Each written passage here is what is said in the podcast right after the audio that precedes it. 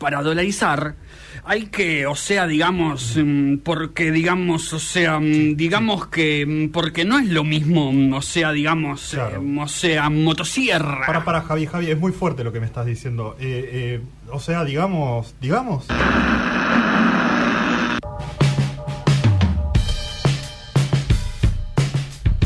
Bueno, nos separan unos 10 minutitos de las 2 de la tarde, el tiempo justo para contarles un poco sobre eh, un libro de, decíamos, ¿no? No ficción, un libro que escribe Rodolfo Walsh allá por los 60, Sí. que empieza como una, como una investigación periodística, pero que termina, eh, creo yo, más que nada por su forma de escribir, eh, en una especie de novela, si se quiere, sobre fusilamientos que se dieron en junio del 56, Sí. después de un intento de golpe de Estado, justamente a la Revolución Libertadora de Aramburu y compañía. Exactamente. Lo, el- lo lindo del, del, del libro justamente es eh, esa humanización que se les hace a los, a los personajes, Sí. eh, que en definitiva eran personas reales, eh, en, en, entrevistando entrevistadas, digamos, Totalmente. con todo un hilo eh, particular, en el que... mm, Rodolfo Walsh inclusive no se mete tanto en hablar eh, de él como el protagonista del No, libro, no. sino es más que nada eh, meternos en las historias de, de primera mano de estas personas y el recurso literario, digamos, de contarlo con, con los pensamientos que estaban teniendo, con movimientos y actitudes y sentimientos que por ahí no son los que les estaban describiendo las personas, eh, ayuda a, mm, a generar un impacto, digamos, en lo que fue una una operación ilegal Claro. eh, muy muy intensa, una, una cosa muy, muy horrorífica eh, de un grupo de... mm, Primero, o sea, lo que había pasado era un, un grupo de militares en, en distintas partes de la provincia de Buenos Aires eh, que- queriendo hacerle un golpe de Estado a, Exacto. a Aramburu, ¿no? Aramburu, sí. Y falló, obviamente, ese, ese intento. Fusilaron a muchas de estas, de estas personas y después un grupo de gente que no tenía nada que ver, que estaban en una casa, que estaban metidos tangencialmente en ese tema. Exactamente. Eh, pero, pero sí, algunos y, y ni siquiera participando activamente, sino Claro. eh, sí, quizás eran peronistas. Por contacto. Exactamente. eh, y el, el jefe de la policía de Buenos Aires se, se entera que, que están ahí, les hacen una, una redada y los fusilan a. Va, los quieren fusilar a todos. Les sale bastante mal. Sí. eh, pero. mm, eh, sí, antes de darse la, la ley marcial. eh, de- deciden eh, Exacto. fusilarlos y es parte de la investigación de Rodolfo Walsh que es en esa, en esa época. Hay algo que me gusta mucho del, del libro, y me pasa cada vez que lo leo, son dos cosas en realidad, que son parte de la misma, digamos que es, él dedica toda la primera parte del libro a contar uno por uno quiénes son esas eh, entre, Diez entre personas, 8 y 12, 10 sí. personas, claro, que, que él puede dar fe que estaban en esa, digamos que fueron apresados en ese operativo. Eh, dos cosas me gustan mucho. Uno, todo sucede en la zona norte, más precisamente Sí. todo pasa entre Boulogne y Florida. eh, digamos, Sí. en, en el, en, el, en el trazo del Belgrano Norte. Interesante que mm, ta- también eso me, me volvió mucho la cabeza. O sea, yo quería leer este libro hace Sí. mucho tiempo y ahora leyéndolo es como. Primero las descripciones que hacen de Vicente López en esa época, como otro Sí, barrio súper alejado, calle de tierra todo hecho mierda que se inunda. Eh, en Florida, en la estación Florida, o sea, ahí en la, la estación Florida del, del ramal Mitre. Exactamente.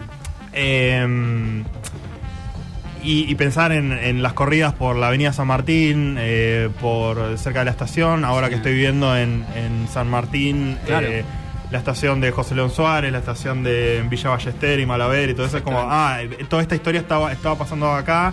Eh, moverse también por esos barrios a mí siempre me llama mucho la atención al ir a estar parado en Plaza de Mayo Claro. y pensar en todas las cosas que pasaron ahí. Exactamente. Eh, y ahora todo mi trayecto normal va a estar un poquito pegado a esto, a, a estas situaciones eh, muy crudas de, de- de un trauma muy, eh, muy bien explicado a Sí. nivel personal de, de, la- de las personas que pudieron escapar de pedo y o por inoperancia de, sí, un poco de. de- del operativo. Sí. Eh, pero nada, gente con, con heridas este, corriendo por ensangrentada por, por la estación de Villa Ballester, por ejemplo. Entonces, una cosa muy, muy cercana. Sí, bueno, eh, es, digamos, por un lado eso es algo que me gusta mucho, el tema de, de, la cercanía. De, la zona, digamos, creo que, que, para uno que vive por ahí o vivió por ahí es, es como fuerte. Y por otro lado, toda esa primera parte donde él escribe persona por persona es donde más se luce eh, esa manera de escribir, porque después hay una segunda parte del libro en la cual él ya eh, está como más metido en la cuestión judicial y en la cuestión factual de eh, a qué hora sale el decreto que dice que hay una ley marcial, cuándo los detienen a ellos, eh, las declaraciones frente al juez de uno, del otro, de lo que dice el jefe de la policía de la provincia de Buenos Aires, de lo que dice el jefe de la regional de San Martín, donde ellos son detenidos, eh, lo que dicen, bueno, los que logran sobrevivir y llevan adelante las denuncias, digamos, ¿no? Como toda una cuestión más periodística, se quiere, o bueno, recortes de diarios y toda una cuestión que tiene que ver más con, con cómo se lleva adelante toda esa denuncia sobre algo que claramente no era legal y que ahí pierde un poco, si se quiere, en pos de esa cuestión factual, el, la prosa más literaria que sí se nota a, grandes rasgos y, y, con mucho tino, digamos, en toda una descripción que no deja de ser súper factual y súper detallada de quién es cada uno, cómo llega ahí, digamos. Hasta el momento en que todos están reunidos en esa casa, porque que se juntan para escuchar una pelea de boxeo, eh, que, es el, hecho por el cual terminan todos ahí, es toda una descripción tremenda sobre eso.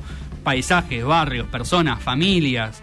Eh, pensamientos, formas de de vivir la vida, digamos, como que este trabajaba porque en la niñez fue así, después eh, ahora piensa de esta manera, actúa de esta manera. Exactamente. Muy muy cercano la, la descripción humanística de, de, todas esas personas, entonces te, impacta muchísimo más lo que les ocurre a cada uno de ellos.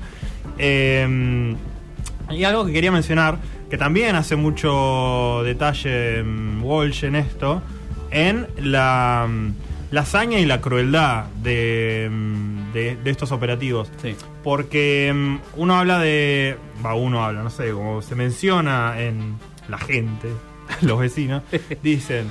Ah, bueno, no sé, porque la dictadura. Em, como una cosa muy, muy fría, digamos, ¿no? como si, si fuese eh, matar personas eh, así como, como un acto súper eh, frío y acá Walsh describe mm, eh, con muchos detalles, digamos, eh, la, mm, la, crueldad del engaño a los familiares, este, teniendo información de, que la familia está muerta que los hacen ir de, un lado al otro por diversión, eh, de, mm, el detalle de las, de las torturas a los detenidos también.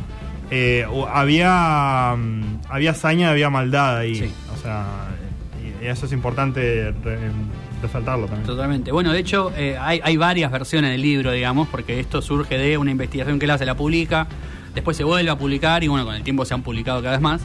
Eh, y en una de, esas versiones él tiene un, un final del libro donde él explica por qué él intenta salir, digamos, porque al mismo tiempo que esta gente es detenida y fusilada, también son detenidos y fusilados los militares que, inician ese intento de golpe de Estado, digamos, que estaría, entre comillas, más justificado, si se quiere. Eh, que igual no, pero no importa. Eh, y él, intenta explicar por qué él intenta salirse de todo ese contexto político y social y por qué no hace tanto énfasis en eso en pos de la cuestión personal, para que se entienda realmente lo que él está queriendo denunciar, digamos. Eh, y, no es una cuestión menor porque si él, digamos, sumase todo eso, creo que hasta sería incluso más profundo la denuncia que le está queriendo hacer, porque de hecho, él también lo cuenta en el libro, recordémoslo, Aramburu, que es el presidente de facto en ese momento, termina siendo detenido, detenido, digamos, secuestrado y fusilado por montoneros, mm. justamente, digamos, bajo el cargo en un juicio popular, entre comillas, de eh, haber fusilado a em, veintipico de personas inocentes, digamos, de civiles. Claro. Eh, por lo cual, digo, él, él es consciente de que porque él durante varios pasajes del libro lo que va a decir es que a él lo que, algo que le da mucha bronca, un pequeño spoiler, lo deben saber igual, digamos, el juicio que, hacen los sobrevivientes del, intento de fusilamiento queda en la nada, obviamente porque la justicia estaba entongada con un gobierno de facto, eh, y durante muchísimos años los sucesivos gobiernos posteriores a esa revolución libertadora nunca toman esa denuncia que él hace y nunca piden disculpas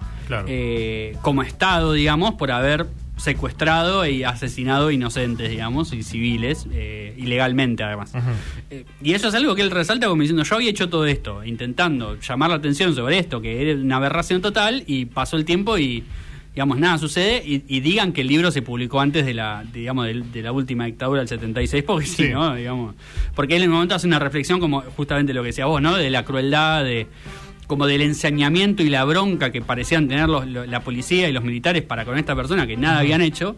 Eh, y él decía, es como e- es la máxima aberración a la que ha llegado, digamos, el, gobierno, etcétera. Bueno, se vio, digamos, que claramente había más todavía. O sea, todavía había mucha más Sí, crueldad exacto. en esa en esas personas, eh, en esos militares que, que nada, eh, muchos terminaron sin ningún tipo de juicio, digamos, sin ningún tipo de condena eh, por haber por haber asesinado inocentes, básicamente, que es lo que plantea el libro.